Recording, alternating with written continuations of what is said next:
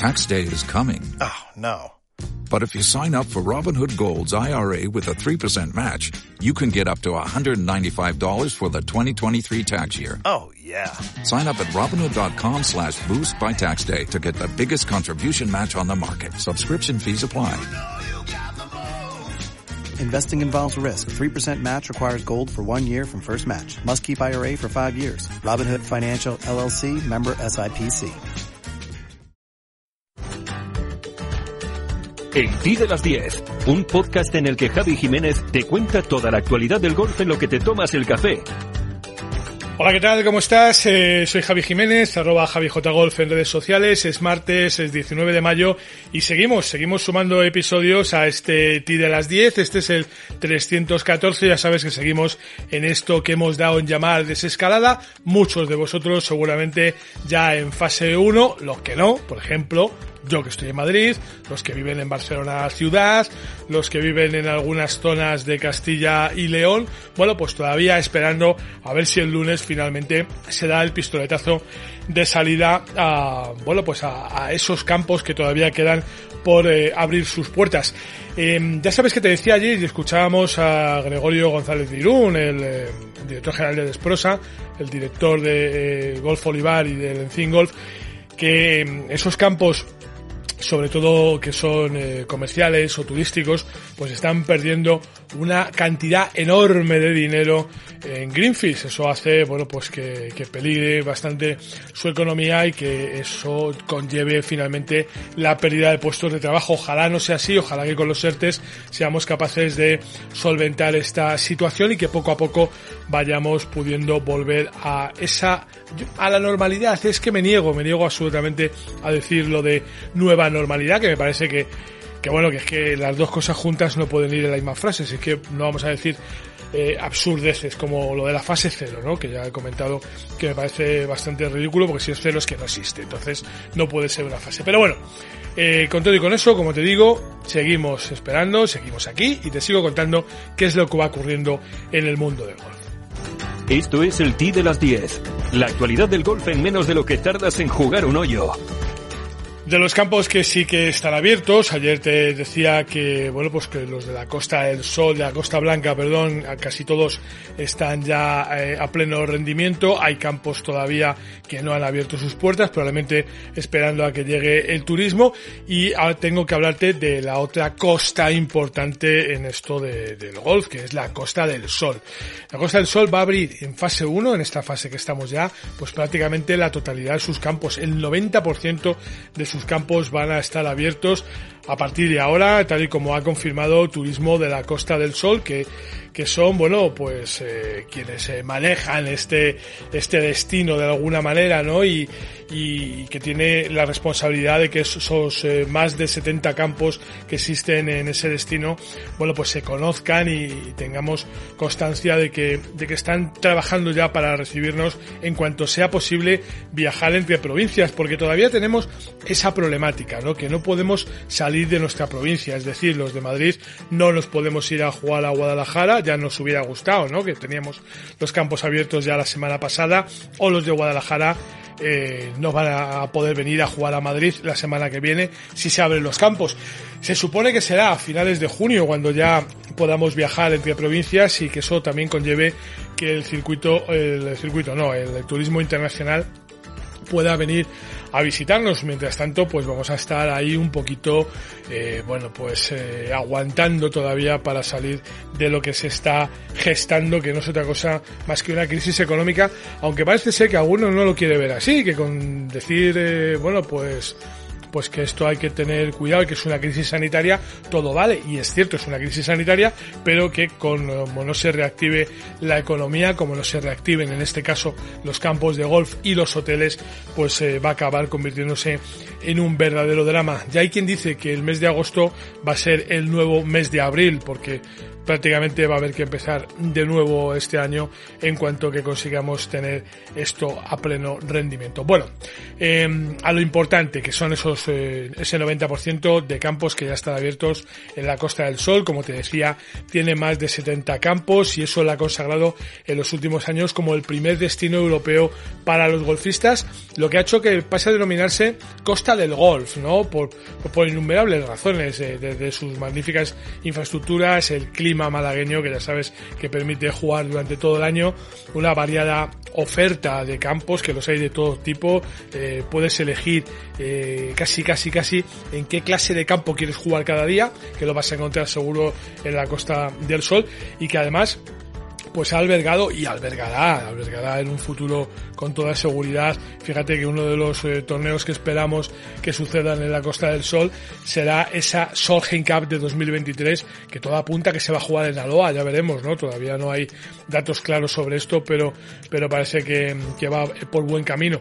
Bueno, en fin, que todo eso hace que esta Costa del Sol, Costa del Golf sea, como te decía, el primer destino europeo para los golfistas la Ryder Cup, los campeonatos del mundo, la FedEx, la Race to Dubai, los Mellos, Tiger Woods, Ram Molinari, Dustin Johnson, Sergio García y tú. Y tus torneos, tu club, tu federación, el golf más cercano, los campeonatos amateurs, nuestros campos y el golf para todos. Todo tiene cabida en las tres dobles del golf español en la red, elperiodigolf.com. El golf con mayúsculas y minúsculas. Bueno, más cosas. Ahora te hablo de competición, de competición y, por partes. A ver, primero empezamos por Europa. Eh, del European Tour y del Challenge Tour no sabemos nada. La verdad es que la gente de Kispeli anda bastante calladita después de toda aquella cosa de los eh, globos sonda que lanzaban de si sin público, sin coche de cortesía, que si bajo los premios, que si subo los sueldos. En fin, todo ese lío al final ha quedado en nada. No sabemos nada más, ni cuándo vuelve, ni cuándo deja de volver, ni en qué condiciones. Sí que sabemos que el Alps Tour, que es la tercera división del circuito europeo, vamos a llamarlo así, el circuito satélite del Challenge Tour, bueno, pues em, tiene previsto comenzar en agosto, que tiene previsto jugar eh, entre 8 y 12 pruebas antes de que termine el año en noviembre y que luego celebrará la escuela de clasificación en España durante el mes de diciembre, hacia mediados de diciembre. Pero claro, se encuentra con un problema y es que ahora tienen de frente a los jugadores. Claro, Estelle Richards y su directiva están muy por la labor de hacer esto y tiene mucho sentido.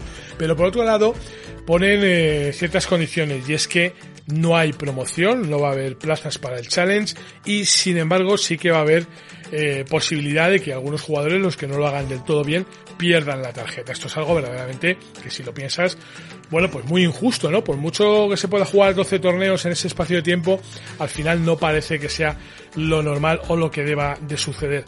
El viernes eh, habrá una reunión del comité de jugadores con Estelle Richards, le van a decir que no están de acuerdo en que no haya promoción y que si no hay promoción probablemente decidan no jugar, ya veremos a ver qué pasa, pero que o, cambia de opinión o según eh, me cuentan eh, algunos de los eh, miembros del Alps Tour, es muy probable que exista ese plante y que el Tour se acabe, bueno, la temporada del Tour se acabe pues ya, este mismo, este mismo mes si no se resuelve, bueno, pues las cosas en esa reunión, que como te digo, es el, el, próximo viernes, dentro de tres días, cuatro días, y que nada, te contaré en cuanto que tenga alguna noticia.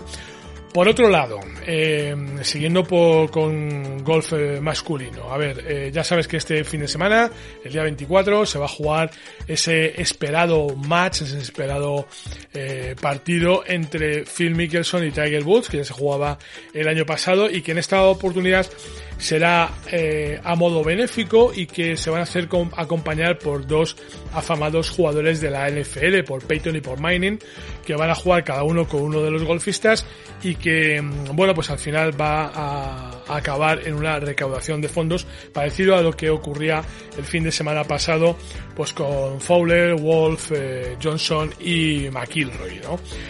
Vamos a ver en qué acaba la cosa. Acuérdate que el año pasado ese mismo torneo quedaba un poco hasta obsceno si quieres, ¿no? Con aquellas imágenes de Mickelson amasando dinero y, todo parecía un poquito raro. Esta vez parece que va a ser las cosas más amables, aunque solo sea porque la recaudación de fondos irá para alguna organización que, que luche contra el COVID-19 más de golf masculino, eh, pues por ejemplo te puedo hablar de la KPGA, KPGA, que es la Asociación de Golfistas Profesionales de Corea. ¿Te acuerdas que la semana pasada se jugaba cerca de Seúl o al este de Seúl un torneo femenino, el del KLPGA, el KLPGA Championship? Bueno, pues eh, se jugaba con normalidad y ya te he contado el resultado. Em, para el día 11 de junio estaba previsto que se jugase la versión masculina de ese torneo, el KPGA, sin la L, KPGA Championship. Y mm, hoy hemos conocido a través de un escuetísimo comunicado de, de la KPGA en su página web que han decidido que la 63 edición del KPGA Championship pues se posponga hasta el 6 de agosto. ¿Y cuál es el motivo? Pues parece ser que hay un nuevo brote, una nueva infección por coronavirus que preocupa mucho a la organización y que ha decidido que, que, bueno, pues que para tener eh, completa seguridad de que nadie va a correr riesgos, de momento decide posponerlo hasta el 6 de agosto. Estas son esas cosas que nos llaman mucho la atención, sobre todo porque no terminamos de saber muy bien en qué punto de la pandemia estamos, ¿verdad? Ya sabes que la LPGA anunciaba un, que volvía a la competición en el mes de julio, que anunciaba un torneo eh, bueno, pues eh, el primer torneo que se iba a disputar, que era el, el Downgrid eh, Lakes Bay Invitational, y, ayer ya oímos que, que estaba anulado, que no sería el primer torneo de la LPGA tras el parón por el COVID-19. Eh, ese torneo se disputaba del 15 al 18 de julio y, y bueno, pues eh, han decidido que finalmente no se juegue. No hay ningún detalle del motivo de la suspensión, eh, creo que ya te lo conté ayer, a excepción de, bueno, pues comentarios del comisionado, de Mike One, que en definitiva, bueno, pues son esos, eh, esas palabras siempre vacías, ¿no? Que quedan muy bien y que decía que la salud a largo plazo de la gira es lo más importante. Hombre, ya entendemos, pero algún motivo habrá que dar para la suspensión. Yo ayer te decía que me preocupaba que si esto iba a ocurrir del 15 al 18, qué va a pasar con el siguiente torneo del 23 al 26 y que, mm, que sería el que se convertiría en el primer torneo de la, del retorno de la LPGA, el Marathon LPGA Classic que se juega en Ohio. Bueno, pues todavía no sabemos muy bien, pero pero todo apunta a que a partir de ahora vamos a tener que acostumbrarnos a esperar noticias prácticamente día a día y que no hay que hacer planes, ya que los aficionados no pueden viajar a los torneos porque van a ser a puerta cerrada, ya que no va a haber problema de hacer reservas ni de los hoteles o los aviones o de echarle gasolina al coche, pues al final va a haber que estar atento a ver qué pasa cada semana para verlo o no por la tele. Pero en fin, yo en este caso me pongo en la piel de los jugadores y de las jugadoras que deben de estar pasándolo muy mal, sobre todo porque es muy difícil preparar una pretemporada, porque esto va a ser una pretemporada, sin tener la fecha de arranque de la temporada. Pero bueno, así las cosas, pues habrá que esperar un poquito. Esto es el T de las 10. La actualidad del golf en menos de lo que tardas en jugar un hoyo. Bueno, pues, pues eh, creo que por hoy tengo poca cosa más que contarte. Es verdad que, como te digo, hay muchos campos en marcha. Ojalá que ya estés eh, limpiando los palos y haciendo las reservas oportunas, a ver si el lunes se puede salir a jugar en los campos que todavía están cerrados. Eh, ah, sí, no me quiero despedir, quiero agradecerle a Marta Muñoz, que ya sabéis que es una fantástica profesional, que ayer me corregía en Twitter y me decía que en Castilla y León todavía están eh, los campos cerrados. Es verdad, Marta, es cierto.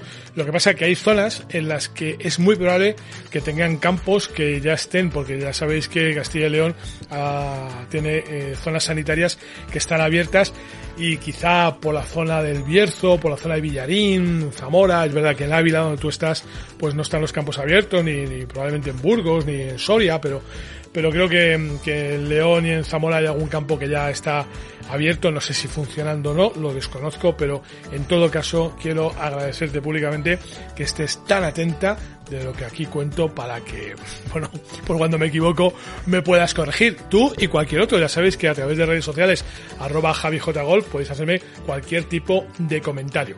Bueno, que lo dejo por hoy aquí, ¿eh? ya sabes que estas semanas el TI de las 10 tiene un horario un tanto, bueno, un tanto loco.